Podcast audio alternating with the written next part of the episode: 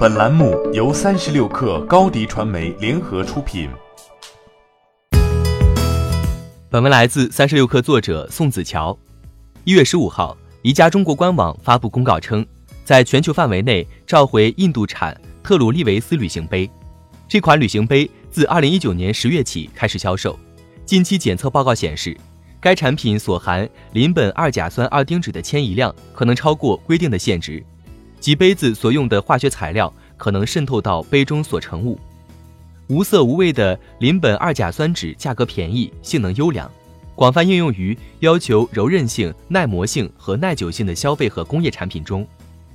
据中国化工学会网站信息。国际上从二十世纪七十年代初开始对它的安全性进行研究。研究表明，邻苯二甲酸酯含有较弱的雌激素成分，长期接触邻苯二甲酸酯会影响生殖、发育和行为。邻苯二甲酸酯急性毒性不明显，但动物实验表明其具有致畸、致突变和致癌作用。这不是宜家第一次因产品质量问题发起召回。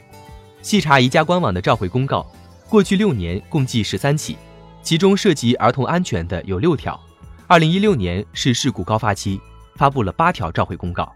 这也不是影响最严重的一起召回案。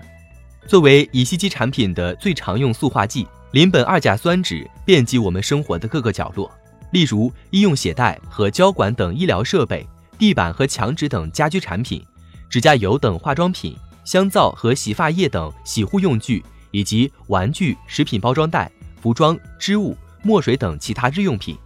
各国家或组织都对邻苯二甲酸酯在玩具和儿童护理用品中含量做出了不得超过百分之零点一的规定，但严格程度有差异。这也是这款旅行杯在中国区下架、美国官网仍有售的原因。商品产品中使用的邻苯二甲酸酯在典型接触水平下不会损害人体健康，实际上人们对它的总接触量远低于规定量。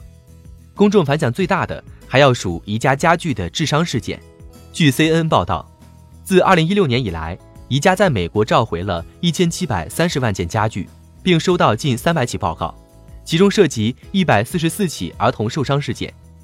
宜家称，自1989年以来，共有8名儿童死亡事件与宜家箱柜和梳妆台倾倒有关，相关起诉都以宜家与儿童家属达成和解并作出赔偿告结。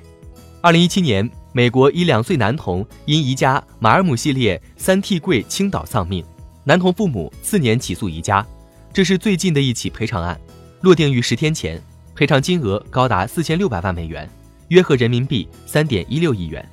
是美国历史上儿童非正常死亡相关案例中最高的赔偿金额，远超二零一六年宜家为解决类似诉讼而支付的赔偿金，彼时三个家庭分摊了五千万美元。约合人民币三点四四亿元。作为和解协议的一部分，宜家已同意扩大马尔姆替柜召回的范围，还将与呼吁制定更安全的家具设计和更严格的测试标准的民间团体会面。宜家在竭力信誉和形象，具体包括高额赔偿金、任意宜家商场可退、无需提供购物凭证的全额退款承诺、登报致歉的举动。从民众和媒体并不激烈的反应来看，宜家的几番危机。尚在其可控范围内。欢迎添加小小客微信 xs 三六 kr 加入克星学院，每周一封独家商业内参，终身学习社群，和大咖聊风口谈创业，和上万客友交流学习。